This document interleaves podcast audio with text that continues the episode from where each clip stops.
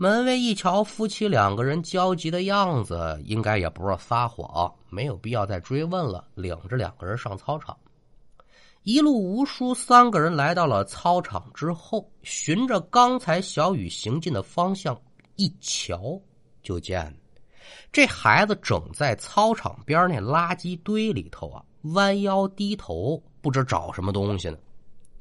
三人见状是急忙忙跑过去把人拦住。再一瞧，小雨呢，整个人这状态跟之前没什么区别，依旧是目光涣散，表情呆滞。看孩子这样，那当父母的肯定得问呐：“哎呀，我的儿，你怎么跑这儿来了呢？”这爸妈都快急死了。可小雨听见爸爸妈妈跟自己讲话呢，他没做什么回应，口中依旧是不停的念叨：“嗯，没了。”找不着了，那三个人自然是不明就里呀。孩子，你找什么了？这里面没嘛呀，不都是垃圾吗？您再看这小雨，接着说，没了。我明明就放这儿了，不行，今儿个我必须把它找去。他这话说的也不清不楚，咱也不知他到底要找什么。一旁的门卫见啥也问不出来，就对两口子说。咱学校这垃圾站呢，每天下午放学之后，那市政的垃圾车就来清理，然后统一到附近的市政设置的垃圾站呢回收去。咱别管这孩子丢了啥，现在想找那是够呛找得回来了。劝劝孩子吧。话虽如此，夫妻俩呢也是这么想的。但甭管怎么劝，这孩子一根筋，找不着了，这没有了。也得说是爱子心切吧。一见如此，心琢磨着这孩子肯定是丢了什么贵重的东西了。没办法，小雨他爸呢就向门卫打听这垃圾站的具体位置。门卫一见劝说无果，就说这垃圾站的位置呢，好像就是从这儿奔南走吧，再拐几个弯，具体我给您说不清楚。好家伙！这位置就说了个大概齐，这一说不要紧，您再瞧这小雨，如同打了鸡血一般，撒腿可就往这校外跑。这一举动把在场的三个人都吓坏了，但眼瞧着这人都快跑没影了，两口子还敢耽搁吗？抬脚追吧！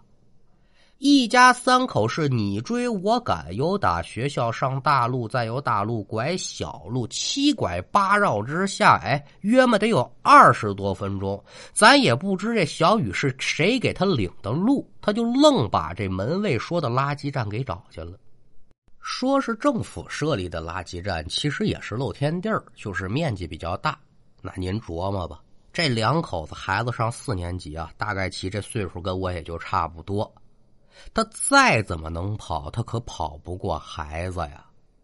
两个人呼哧带喘的追到了儿子之后，这小雨就已然在垃圾堆里面翻找开了。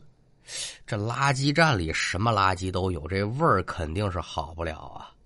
但看这小雨是丝毫不受影响，哎，这是脏啊，是干净的，他也不管那个呀，反正就是翻，就是找。眼见得儿子这般模样，当爹妈的心里能好受吗？有心想阻止，说儿啊，你跟爸妈说你丢什么东西了，咱不找了，再给你买不就完了吗？但这小雨啊，不听说，不理不睬，就跟那儿找。找来找去，约么得找了有十来分钟，找着了，我终于找着了。一听这话，夫妻俩连忙朝小雨的手上看，不成想啊，这一看，吓得夫妻二人一屁股就坐地上了。那您说这孩子找什么出来了？这玩意儿还用说吗？您列位都是会听书的啊，也都比学徒我聪明。非是旁物，正是下午被小雨丢进垃圾堆的那个人头骨。眼瞧着儿子手里拎着个骷髅头，好家伙！害怕之余，就肯定想让这孩子把这东西给扔了。可还没等说话呢，小雨是大步流星的，可就跑出了垃圾站。夫妻俩，你瞧瞧我，我看看你，这怎么办呢？怎么办？起来追吧！一直追到学校操场的院墙外，再一看，就发现小雨啊，已经到操场里面了。两口子这边又再找到门口，跟着追进操场，找了一大圈之后呢，发现小雨晕倒在一个树坑里面，手中这骷髅头不见踪影。到了这会儿，也就顾不了那么许多了，把人从坑里抱出来，急忙忙的送医院。检查之后，万幸呢是这孩子并无大碍，而且一夜之后这孩子的烧也退了，恢复的也算是不错。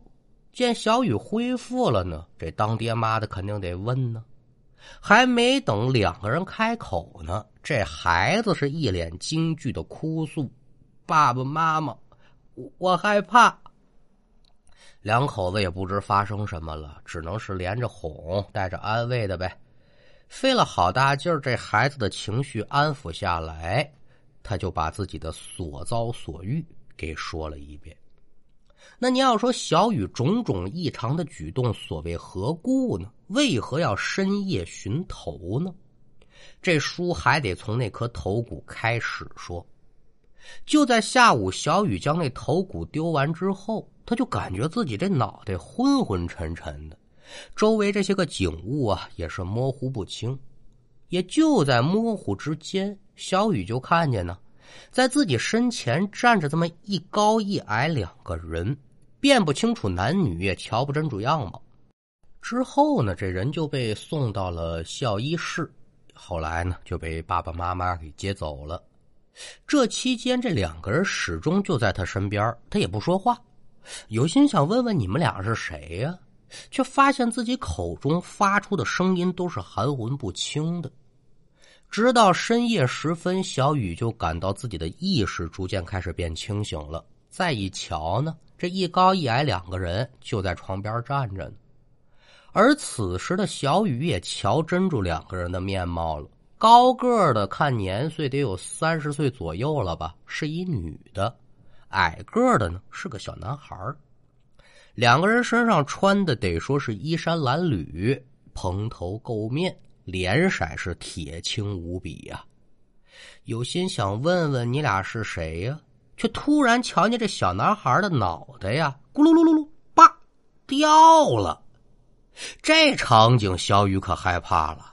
就听眼前这女人开口说了：“你把我孩子这头弄哪儿去了？”你赶紧给我找！